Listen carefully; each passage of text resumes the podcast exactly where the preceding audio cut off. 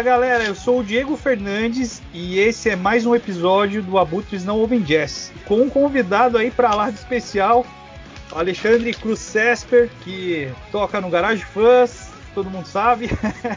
Artista gráfico, tem um projeto solo aí que é o Cruz Cesper. Beleza, Farofa? Opa, beleza? Tudo bom, Diego? Beleza, Pascoal? Opa, beleza, cara. Seja bem-vindo aí. Obrigado pelo convite. Estou acompanhado do Tito Cepolini. Boa tarde aí, galera. Puta emoção, velho. Farofa, Valeu, tem uma pergunta dificílima. A primeira já é difícil. É, vamos aí. Quem é Alexandre Cesper? E eu gostaria que você falasse um pouco sobre as, as participações nas bandas Ovec, Sidekick Possessor, Safari Hamburger e no Paura, velho. Você cantou no Paura, como assim, velho?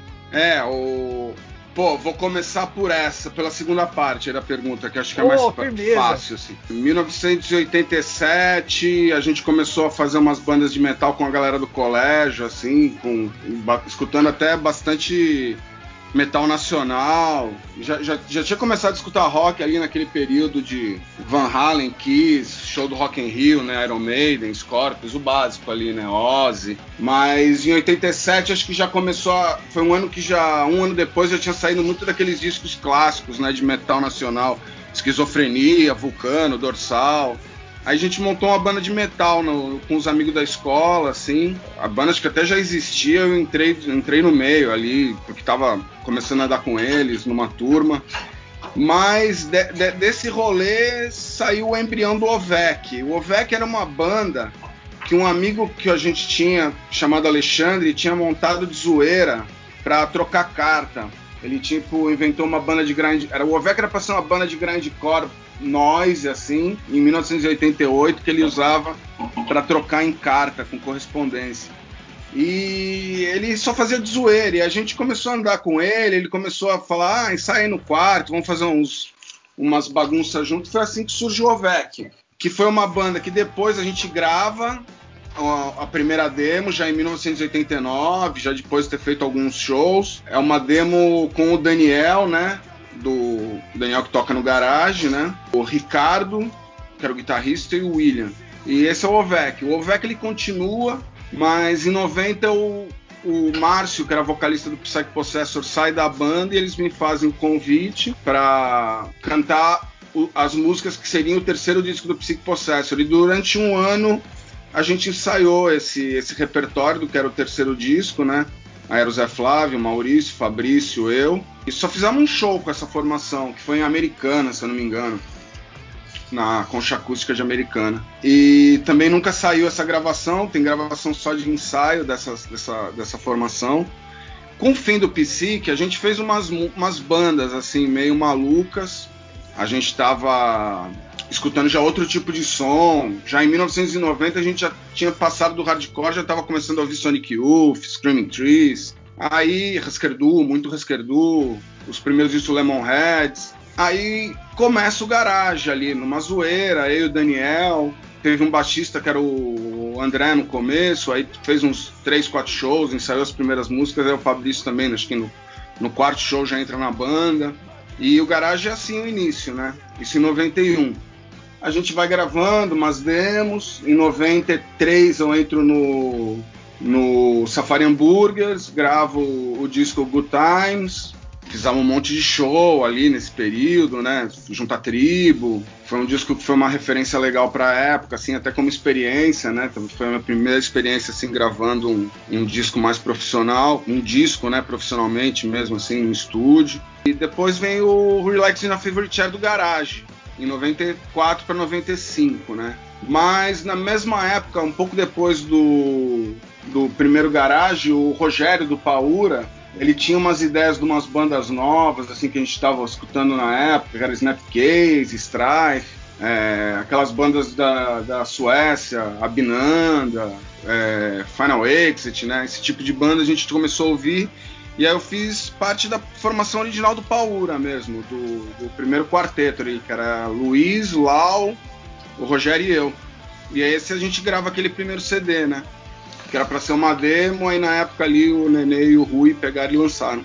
E o Alexandre Sesper é porque na artes plásticas o Farofa é um apelido de infância, né? De escola. Eu nunca assinei nenhum trabalho assim Farofa, né? Mas a galera me chama pelo apelido e eu não ligo. Mas para o lance de design, de artes plásticas, eu tinha que, assim, adotar um, um codinome pro período ali, que era tipo em 2000, e foi assim que surgiu.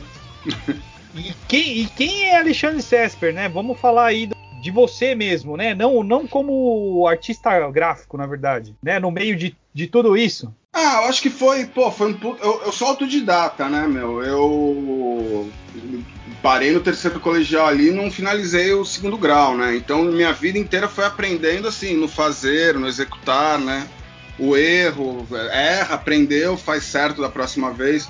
Então acho que todo esse período esse período inicial ali, né, de, de, de, ver a cena, a cena do metal, do hardcore, do punk, a cena do skate, até a cena do surf, viu? Porque Santos também tinha uma cena de surf que não é essa, essa cena acéfala que existe hoje em dia, né, cara? É, era, um, era, um, era uma galera que era, tinha uma cultura ali muito foda ali, no que eles desenvolviam naquele período ali, é, final do final do, do, do, período militar ali, né, no, no, nos anos 80, né, na primeira metade dos anos 80. Né, era curioso ali, a escola que a gente teve foi muito importante. E eu acho que eu ainda carrego essa todo essa, esse aprendizado aí que eu tive é, vendo ali as coisas acontecerem na minha frente, eu, eu procurando as coisas que, eu, que me interessavam, né? acho que até hoje eu mantenho esse é meu sistema de buscar conhecimento, né? Sempre que eu descubro algum, algum lance novo assim com relação à música, à arte ou vida mesmo, eu vou ali, pesquiso, leio, tento entender ali como faz, qual o processo. Então acho que esse sou eu assim até hoje e e a, e a, escola do garagem ali, escola de toda a vivência com essas bandas, e com outros amigos artistas também do mesmo período que for, formaram meu caráter ali, né? De, de, de, disciplina de trabalho e vida. É, você tem um amigo em comum conosco aí, ou não, né? Mas um, um bem conhecido que é o Matias Picon, né? Sim, Matias, a, demais. A gente é amigo de adolescente, assim, né? Sim. Ele era aqui de Atibaia e tal, né? Então a gente, tanto eu não, como Matias, o Tito, né? Não, já fizemos bastante parada de som, ainda mais agora nessa parte do projeto que eu ia sozinho mesmo, né? Quando era com a É, eu cheguei a assistir uma, uma, uma expo de vocês e você tocou lá na. No final, que legal, na recorte. Pô, demais. Exatamente. Esse dia foi muito legal. até lá. sim, sim, sim. O, pô, é, é, esses momentos assim, ainda mais agora, né? Com todo esse lance da pandemia, puta, ainda dou muito mais valor para esses, pra esses momentos, cara. Ah, é Já dava ali no período e agora dá uma puta saudade, assim, de lembrar todo o rolê, como tava. É foda. Vai lá, Titão. O Alexandre, o, porra, eu e o Diego, meu, a gente partilha da mesma opinião aqui. A gente considera o Garage Fuzz uma entidade do hardcore melódico, né? Desde o começo aí se impondo com atitude, letras em inglês. Eu gostaria que você tratasse um breve comentário pra gente da cena HC daquela época, do começo do garagem, e se por algum momento vocês chegaram a flertar com letras em português, ou desde o início foi uma ideia mesmo já cantar em inglês, era alguma coisa já usual das bandas do rolê, como é que era? Quando tava rolando aquela cena brasileira de rock dos anos 80, a gente não tava muito. Claro, a gente escutava cena de hardcore, punk, né? É, cólera, Rádio Porão, Olho Seco, esse tipo de banda daquele período, né, que cantava em português. Isso influenciava a gente, as Sim. coletâneas, né, da época ali. Isso era um tipo de som que a gente escutava em português, mas pô, eu, eu, eu, talvez eu conheça uma, o primeiro disco do Legião Urbana, mas não foi uma coisa que fez parte da minha infância, da minha adolescência, sabe? A gente já tava procurando outro tipo de som, já tava escutando heavy metal, né? Já tava ouvindo Iron Maiden, já tava nessa pós Rock in Rio, foi difícil assim Teve um lance mesmo desse tipo de banda formato ali cantar em inglês era o que todo mundo pirava ali na época, né, cara? Quando, depois, quando a gente vai pro hardcore, assim, um pouco mais porrada, né, que ainda é nos anos 80 também. A maioria das bandas que a gente escutava era banda, banda europeia, que acabava também, às vezes, muitas vezes cantando em inglês, ou fazia o disco meio inglês, meio em alemão, meio inglês, meio sueco, eh, dez músicas em finlandês, duas em inglês. Então isso sempre, o inglês ali nessa cultura que a gente estava sempre foi muito forte, né?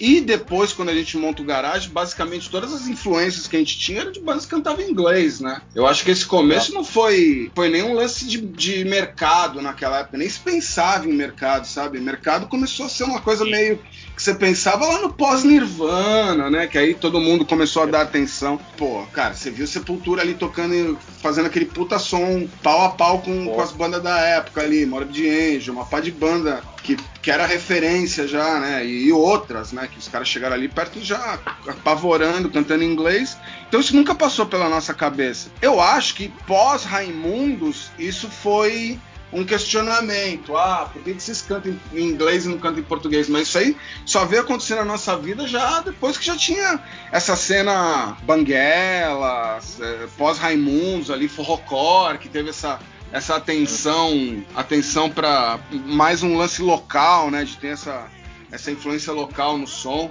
mas não fazia parte da nossa realidade. A gente teve na época ofertas para fazer isso e gravar disco. A gente, se quisesse surfar essa onda de, de ter mudado ali e feito uma papagaiada pro, pro momento, a gente tinha feito. Talvez tenha dado certo, eu acho que ia ser uma merda e dado errado, mas a gente não optou em fazer isso. E até hoje a gente se mantém, né, com, com, com a postura daquele período ali. Pô, não é um lance também, uma defesa, claro, é é, é, difícil cantar em português ali, encaixar melodia, é uma, uma, uma complicada ali. Acho que quem faz isso bem, parabéns. Para nós, no nosso caso, pelas influências que a gente teve né, na vida, acabou uhum. sendo essa a consequência das nossas escolhas. Pô, maravilhoso. A identidade de vocês é muito forte, né, cara, nessa, nesse quesito, né, da melodia, né, da, da, da formação das letras em inglês, é, casa certinho com o instrumental, acho muito foda. Pô, valeu. Vai lá, Diegão. Farofa, como que é o processo de composição de vocês no Garage Fuzz? Tem vários períodos, né? Acho que o período, assim, é uma banda que sempre ensaiou muito, tipo, sempre se dedicou muito ali ó, a parte de ensaio, né? De, é, real, assim, tipo, tinham épocas que tinha ensaio três vezes por semana, de duas a três horas, assim. Era um, um lance que tem, ro, ro, o Garage sempre teve essa disciplina desde a entrada do Fabrício ali no começo da banda, quando ele já vinha de uma escola ali de, de e já tinha feito um um disco ali pela Cogumelo, né, nos anos 80, já tinha uma outra visão de como era estúdio, ensaio. Então acho que o Fabrício trouxe essa disciplina desde o começo e isso foi se aprimorando ali, né, com, com, com o processo da banda. E a composição, no primeiro disco tem música minha, tocando guitarra, né? Numa época que eu ainda tocava guitarra no começo. Tem música de todo mundo. Aí a, a composição, ela muitas vezes começa numa base de violão e aí vai se criando, assim, 100% das vezes é isso, assim. Um, algum riff num, num, violão que depois vai pro ensaio e começa a pensar na ordem. Por último entra o vocal, a linha do vocal ali. E aí quando tá essa linha de vocal gravada e eles produzem uma fita instrumental, né, com a, com a ideia assim, da ordem da, das bases, aí a gente finaliza mesmo, fala, pô, essa base tá legal aqui, essa não, o vocal caiu bem aqui, não caiu, põe solo aqui, não. Mas é meio assim. O Wagner vem com algumas ideias, o Fabrício faz bastante coisa, assim, tipo.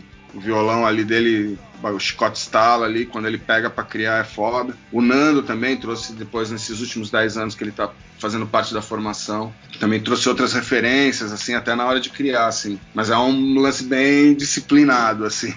é, há muitos anos já, cara. Pô, que massa. Vai lá, Titão. Com duas demos lançadas, é, 91 e 93 ali, o Garage Fuzz conseguiu que muita banda demora alguns discos para conseguir, né? Um contrato com uma grande gravadora para o lançamento do primeiro disco. Queria que você comentasse como foi a experiência numa gravadora mainstream logo de cara. Qual o conselho farofa de hoje, com a experiência que você tem hoje, daria para uma banda iniciante que esteja passando pelo mesmo processo? Quais as possíveis armadilhas para se evitar? Ah, olha, é... então, foi um momento, né? É... a gente não enxergava a Roadrunner como uma gravadora grande na época. É, porque tinha, tinha muita coisa maior acontecendo, né? Ela tava num. Pra, na nossa visão, a gente tava num médio porte que tá legal, tem uma distribuição boa, que era uma coisa que na época as gravadoras não tinham não tinham, né, aqui no Brasil, né, uma distribuição que chegava em supermercado, né? Então tem aquela famosa história, puta, comprei meu CD no Carrefour, tá ligado? Então, ou na lojas americanas, tinham todas essas histórias, né? Os caras ficavam felizes porque isso foi bom pra banda, porque chegou em cidades que tinham a rede, né? De, de, aí às vezes caía um CD lá, o cara achava no, no erro ali, no susto, ah, apareceu um garagem na minha cidade, isso foi bom pra banda. É, o lance da distribuição da Roadrunner foi muito bom. O lance do contrato vem de um, momento ali. A gente tinha gravado aquela, aquela coletânea No Major Babes, fazia muito show. A gente fez muitos, muitos, muitos shows de graça, assim, indo pagando para tocar, subindo de Santos para São Paulo, pagando gasolina ali, rachando entre a gente. Às vezes o cara pagava o gás ali, mas era só isso, dava umas duas cervejas e foi. E foram assim anos, né? Então calhou de também, no momento desse trabalho feito nos três primeiros anos, quatro primeiros anos ali, ter esse momento dessas bandas acontecendo e a gravadora prestou atenção nisso. Cara, eu acho que a gente. Puta, a gente tinha 20 anos, eu tinha 21 anos de idade, né? 22, putz, você não pensa muito assim, né? Quando tá com. Você acha que você vai é, imortal ali, né? Você cai pra dentro de tudo, né? Então, assim, minha visão com 50 anos falando de uma gravadora como a Roadrunner hoje em dia é que talvez a gente ainda era um pouco jovem demais pra coisa, assim, sabe? Coisa, o lance comercial, saca? Tipo, nesse lance a gente era ingênuo, mas não acho que de forma alguma a gravadora prejudicou a gente, muito pelo contrário, acho que ajudou muito no período. Eu acho que a único, o único momento que é triste ali com a Roadrunner é quando acontece essa história dessas bandas nacionais e aí começa uma coisa de querer meter um birimbau no garagem, canta em português, faz umas gracinhas. Precisamos de uma banda para entrar nesse nicho. Por que, que vocês não fazem isso? Ia dar certo. Acho que esse é o um momento triste, né? Pra, na nossa visão, né? Da relação com o selo, né? Ah, pode crer. É, então, na sua visão, assim, resumindo, acho que vocês esperariam mais um pouco, né? Pegar um calejamento maior ali de experiência para de repente assinar com uma gravadora maior, ter mais experiência para lidar com contratos, essas coisas. É, não, porque, cara, o mesmo formato que a gente fez esse período é o mesmo formato até hoje. A gente Pode é a mesma dinâmica até hoje. Pô, nunca legal. mudou. A gente nunca teve um empresário, nunca, nunca teve um manager, nunca teve nada desse tipo de ligação à banda. Tudo sempre foi combinado com o Fabrício ou com alguém que na época estava tomando frente de algum segmento da banda, seja de merchandise ou de, ou de distribuição de algum disco que estava na nossa mão, o show sempre foi ele. Então sempre foi, foi sempre foi tudo lidado interno, né? Uhum. Então é uma coisa muito mais emocional, né? Quando isso acontece, né? Porque o cara que tá ali pelo negócio, ele tá no cálculo. Ele tá frio, né? E a gente não, tinha aquela paixão pela música. Tem ainda, né? Aquela, aquele lance da paixão pela música. Então a nossa visão era uma visão totalmente artística, né? Não tinha uma visão comercial nenhuma. Zero. E tudo que eles queriam, faz, queriam que a gente se tornasse ou fizesse para ajudar no comercial, a gente também não queria muito fazer. Então aí ficava difícil também. Acho que eu entendo o lado deles. da, da hora. Vai lá, Diegão. Farofa, fala um pouco do seu trabalho como artista gráfico. Você pode falar da origem, você falou um pouco, mas você pode falar como que, que tá a produção atualmente, o que você tem feito. O trabalho, ele, ele começa a ter corpo até mesmo pelo garagem ali no, no, no na capa do Relax, já que a gente está falando do, da Roadrunner, né? Ali eu acho que é onde começa a primeira conotação artística de pegar e fazer uma, uma maquete ali para a capa do disco, né? Já tinha, assim, toda essa escola ali meio do final dos anos 80, mas era uma coisa mais de fazer fanzine, né? De fazer cartaz de show fazia capa de demo de fita demo, mas era muito mais um objeto ali fechado, né, o formato, né? Eram coisas mais que tinham, apesar de ter uma, um processo artístico, tinham limitações de técnica, era basicamente sempre xerox, né, PB. Acho que na capa do garagem é quando rola o lance de poder fazer um, um lance com uma produção, ter uma fotografia, ter uma maquete, poder expandir mais a ideia. E aí foi rolando, Fui, trabalhei muitos anos com, com design, de design gráfico mesmo, em Photoshop, em programas da Adobe, é, durante o, o, a segunda metade dos anos 90, né?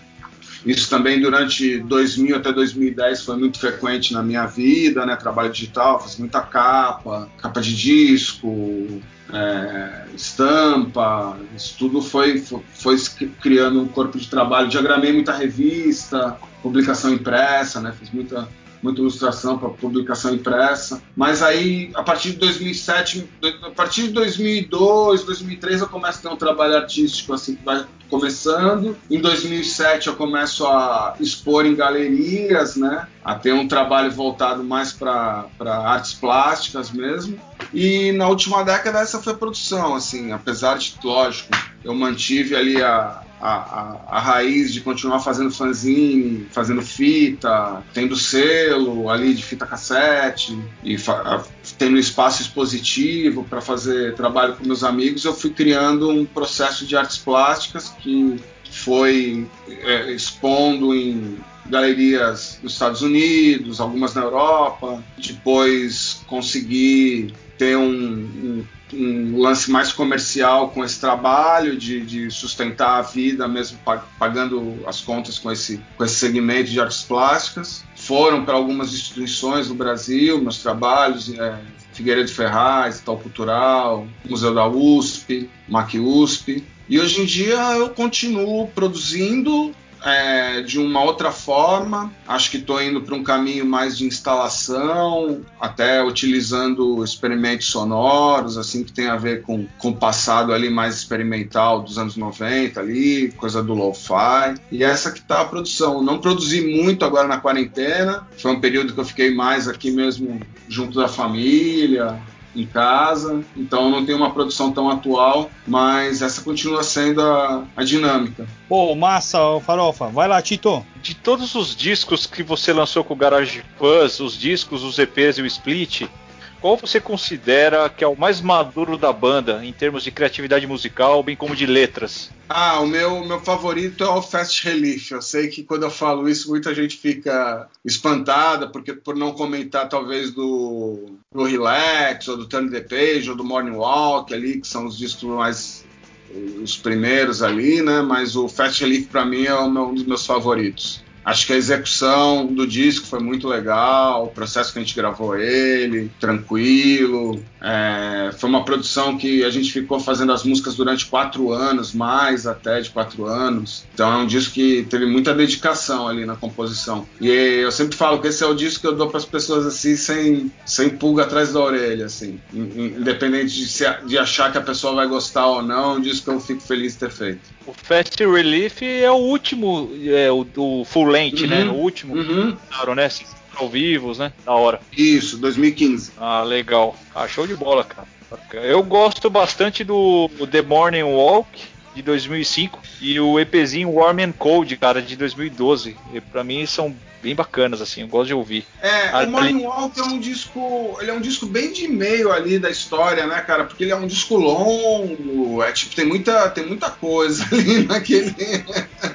Se vai. Se vai indo ali no, no que estava acontecendo em todo o contexto ali da história da banda. É, é muito louco. É um, é, é, é um disco que assim, foi também muito difícil de fazer na época ali. Tipo, tem mais de 40 minutos, né? Então mas o, o Fast Relief eu acho que ele é. Acho que de certa forma tem tudo de todas as fases no disco, saca? Ah, saquei. Porra, bacana, velho. Beleza. Vai lá, Diegão. Farofa, fala um pouquinho pra gente do Pessimistas. É, eu, eu, sei que a Camila não tá por aqui, nem a Nata mais, né? Infelizmente, uhum. né? Sim. A Camila tá nos Estados Unidos e a Nata tá na Argentina, se não me engano. Mas fala um pouco, é. essa banda é bem legal, cara. É, foi um lance de. A, a Nata trabalhou numa loja que a gente teve durante um período, numa época, né? Foi ali que a gente se conheceu melhor. A Mila foi minha assistente de 2010 a 2015 no, nos trabalhos de artes plásticas, né? E a gente trabalhou durante cinco anos, com a Nata a gente trampou um período, e a gente sempre zoava de, às vezes,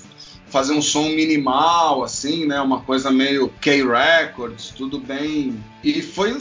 A gente fazia essa piada nessa época, mas aí foi rolando, ela foi tocando, rolou o Hack, rolou um monte de banda. A Camila também começou a, elas montaram Vítima, né? Aí uma época, em 2014, cara, tipo, eu tinha feito umas bases que eram bem outra história, assim, que era aquela do, da primeira demo, e mostrei pra Camila, Camila queria tocar com a Nata, chamamos a Nata também, e assim a gente montou, mas a gente nem ensaiou aquela.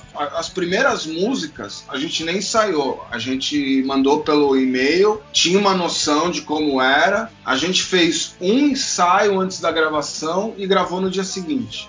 Foi isso. As duas vezes. Ah, talvez na, da de, na do compacto teve mais ensaio, mas todas as gravações foram assim, tipo, no dia seguinte, sempre quase tudo first take. E era pra ser um projeto mesmo. É, foi legal que, tipo, puta, saiu aquela primeira fita, o pessoal curtiu. Aí o Matheus lançou o compacto pela Nada Nada. Fizemos aquela turnê de 45 shows nos Estados Unidos, com Sem Rastro foi uma puta experiência, assim, era o final do, era o final do governo Obama, né? Antes da eleição do Trump. Era um período que estava também tudo mudando lá nos Estados Unidos, a gente pôde ver isso de perto, assim, na cena, mudando, a política mudando, né? O país mudando. E foi uma experiência legal. Depois que a Nata sai, o alemão, né, que estava já tocando na Cruz Césper ali comigo, toca no Pessimistes. E a gente gravou um disco de nove músicas antes de, da, é, entre a Camila ir para os Estados Unidos e na segunda volta dela, a gente acabou um disco que algum dia a gente vai lançar aí quando o mundo retornar um pouco mais coletivo. Mas a história ah. do pessimista é isso. Não é nenhuma banda que acabou, ela tá ali, tá ali. Tá ali, um dia a gente toca de novo. É. Vai lá, Chitão. Farofa, vamos entrar na seara dos shows memoráveis aqui do Garage Fuzz. Queria que você citasse na sua memória um que foi animal, que deu tudo certo, que, meu, você guarda com carinho ali.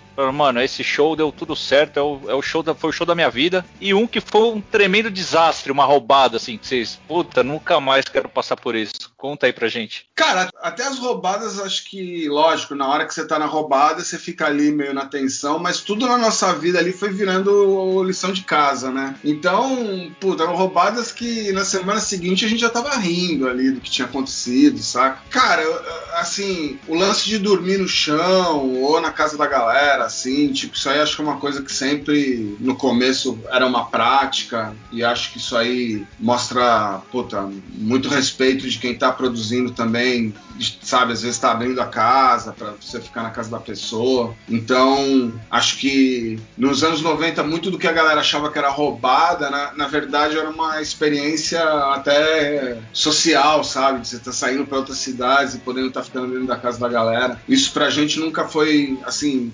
roubada. A gente fuma muita maconha, tá ligado? Então isso depois começou a ser um problema pro cara que tava levando a gente pra casa deles, tá ligado?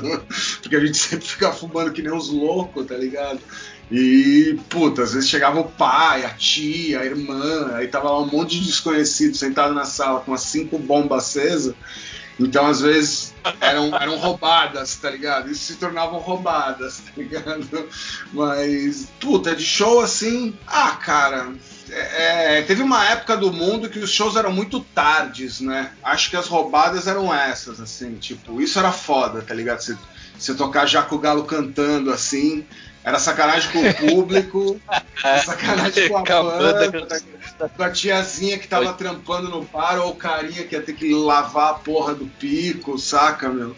É, isso achava. Isso acho que eram as roubadas, assim, do, do rock, acho que era Sim. mais isso. Assim. Puta, show legal, eu vou lembrar um de Sorocaba, assim, cara. Que foi a primeira vez que a gente tocou em Sorocaba, que era antes do lançamento do Turn the Page. A gente estava com a demo do Turn the Page inteira ensaiada e acho, acho, que ia gravar o disco ou não, ou não, ou tinha acabado de gravar, uma coisa assim, cara. E a gente fez esse show em Sorocaba. Né? É, isso devia ser 1997, 98, isso deve ser esse show. Quando a gente foi fazer o show, tinha pouca gente no show, talvez umas 20 pessoas, e a gente tocou o disco inteiro, assim, num palco que era um monte de engradado com os compens é, engradado de cerveja, assim, aqueles plásticos, com os compensados em cima. Então esse para mim, para mim é um show memorável, cara, porque a gente fez uma coisa totalmente fora do do que tava é, no cronograma ali, de fazer um setlist com as músicas do, do, Relax, né? Talvez a gente tocou algumas músicas do Relax, mas eu sei que esse show foi a primeira vez que a gente tocou quase o Turn the Page inteiro na íntegra. Então, esse é um dos shows que eu tenho uma, uma memória afetivo. Vai lá, Diegão. Farofa, eu, eu tenho que dizer, vou, vou, vou é, chamar a presença do Sandro Garcia de novo nesse episódio. o cara não sai, cara, a gente sempre fala dele. Cara, eu sou fã do, do, do seu projeto a Crucesp. Sim. E eu só gravei com o meu duo no, no Sandro porque eu gosto de como o Sandro produz, gosto das bandas dele. O Ordinária grava lá, o Ordinária Hit, né? Sim, e sim. você gravou lá, cara. Sim. Né? Até inclusive o Sandro falou: Olha, o Farofa gravou aqui. Eu falei: Eu sei, eu ouvi tudo. Ah, o Samuel, demais. cara, é um disco que eu ouvi, o EPzinho, ouvi muito. O, Que legal. o Count for Spirit, eu ouvi muito, cara. Esses que você gravou com o Tascan, eu ouvi mais que os que, os que são em trio, cara.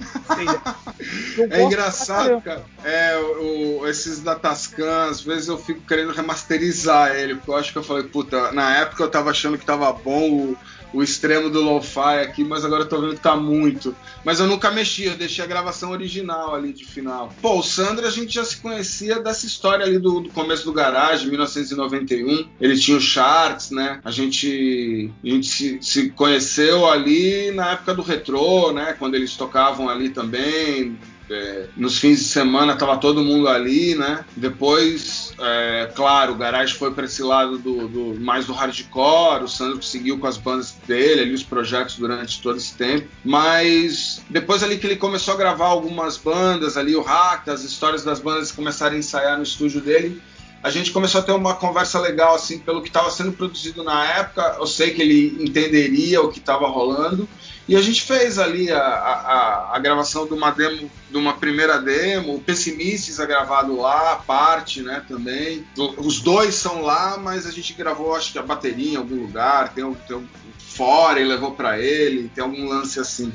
E é legal trampar com ele porque ele entende ali, é um cara que tem conhece muito de música, né? Tem, tem bom, bom gosto ali e uma pessoa muito calma também, né? Tipo, é, é muito bom trabalhar com ele ali. Foi acrescentou muito ali no meu no meu no, meu- no- no que eu tava começando ali, que beleza. Sempre tive a a convivência ali do, do- da história de estar no estúdio com o Garage, mas a, a referência ali do que estava sendo feito com o Sandro era totalmente diferente, assim. E a, a piração, assim, que na verdade eu, eu conheci o, o seu projeto.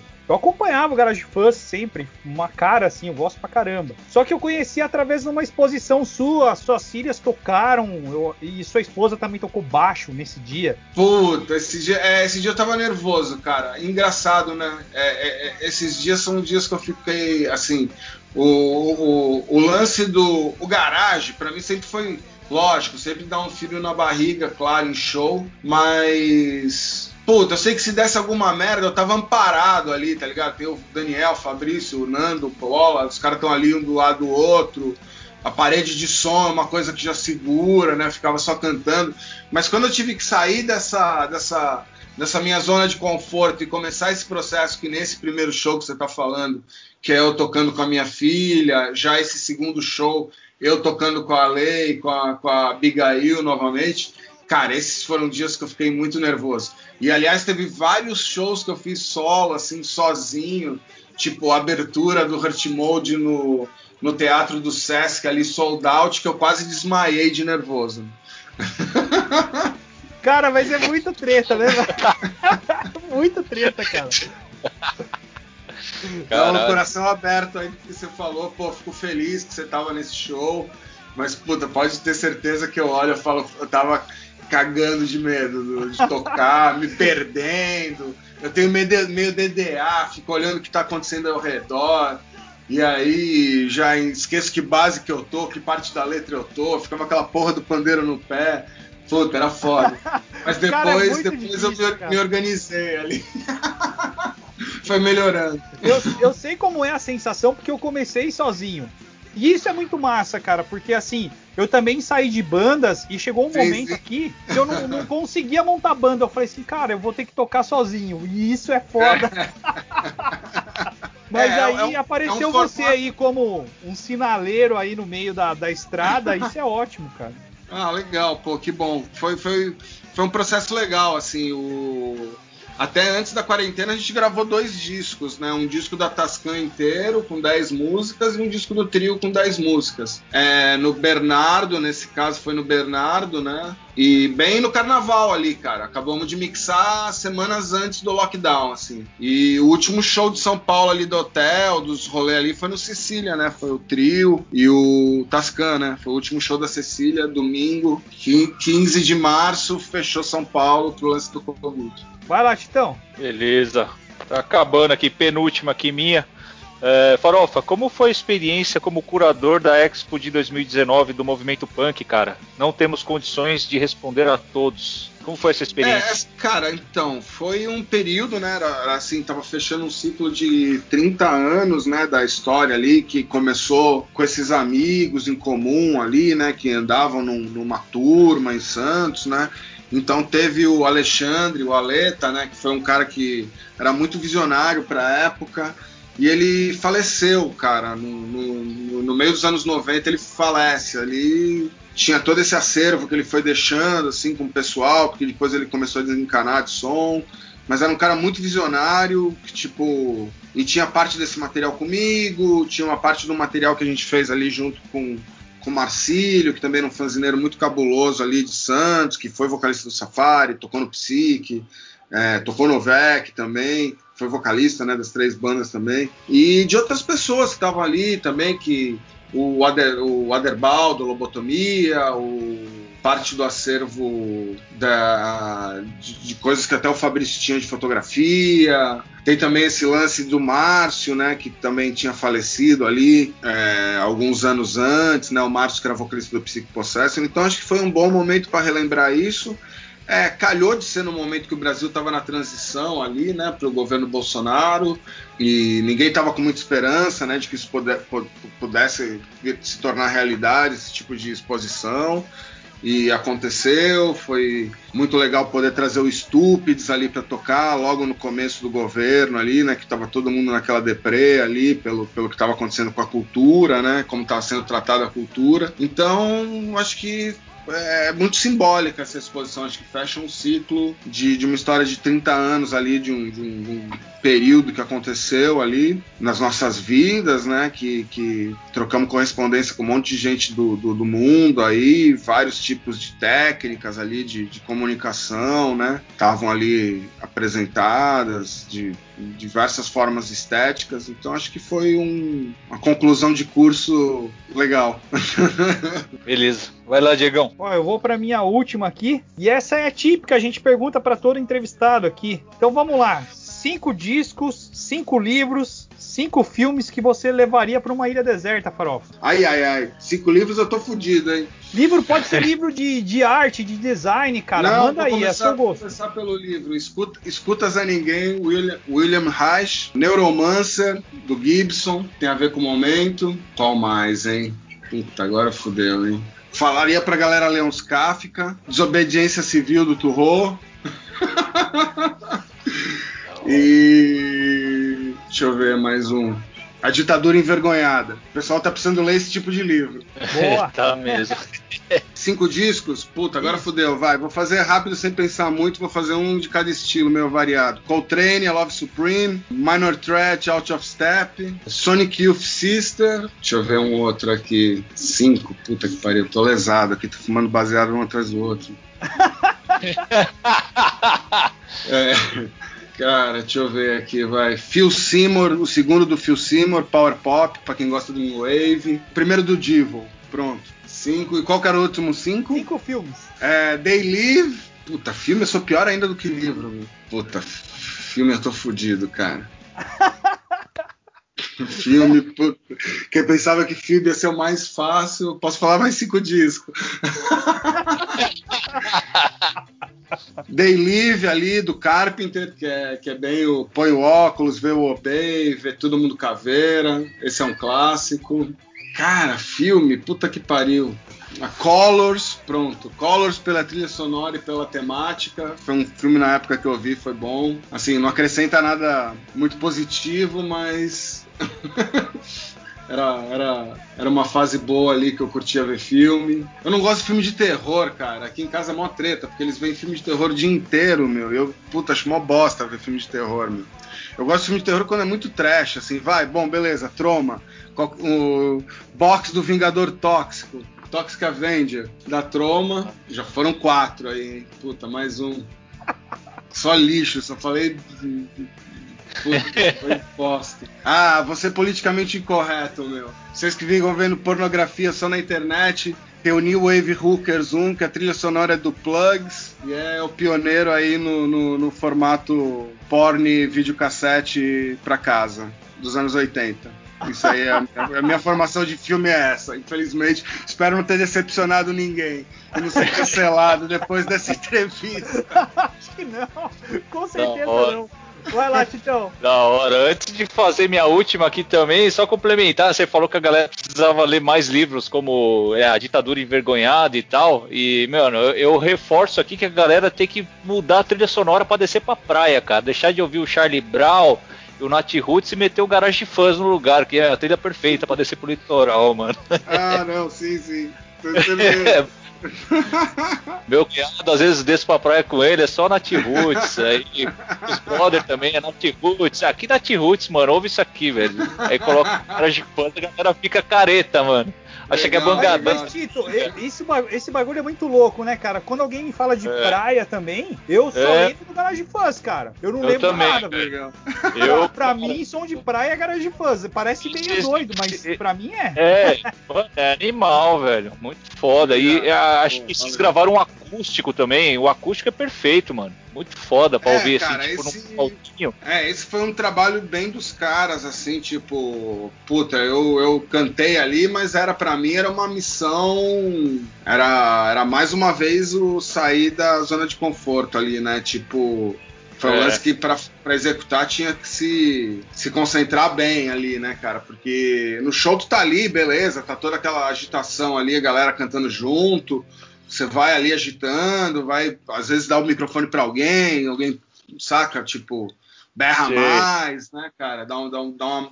Mas ali, como era, tipo, pessoal sentado, assistindo, né? A coisa bem limpa, né? Então, puta, foi um processo ali bem. Bem, teve que dar uma atenção. Mano, é isso aí. É descendo a Tamoios pra praia e garagem fãs no talo.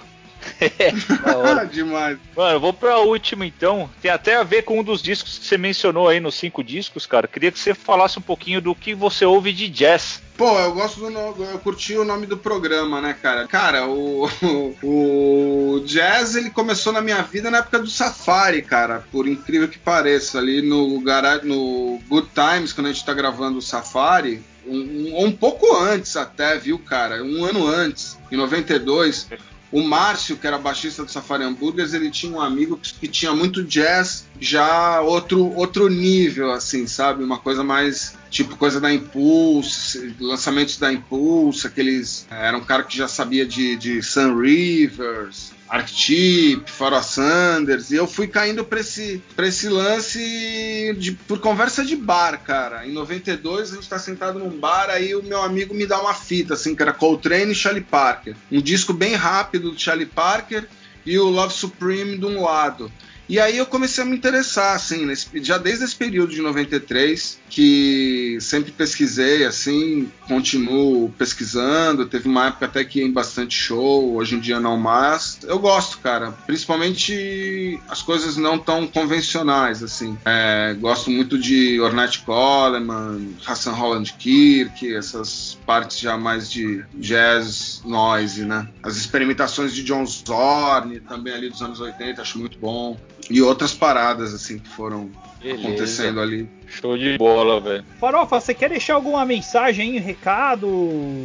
Ah, queria dizer, agradecer a vocês pelo, pô, pela atenção, pelo espaço, pô, por todas as perguntas aí, por essa, uh, pô, poder compartilhar esse conteúdo, fico muito feliz. Agradeço muito agora esse ano, a gente está fazendo 30 anos de banda, pô, todo mundo que fez parte aí em algum momento dessa trajetória a gente encara como nossos amigos, assim, para a vida e só temos a agradecer tudo isso que aconteceu com, a, com, com, com toda esse, essa trajetória da banda, todos os shows, discos que a gente lançou. Vai rolar uma live agora na quarentena sobre os 30 anos da banda. Pô, queria falar pra galera ligar pros amigos, aí procurar os amigos nesse momento aí que tá todo mundo isolado. É bom mesmo, assim, às vezes até brigas aí do passado que alguém tem aí, às vezes até bom perdoar nesse momento aí, ligar, conversar com os amigos, ex-amigos que podem voltar a ser novos amigos de novo. Então acho que essa é a minha mensagem aí, da gente nesse momento aí do mundo, pô, procurar, conversar, entender, escutar aí o que todo mundo tem a dizer e tá pensando,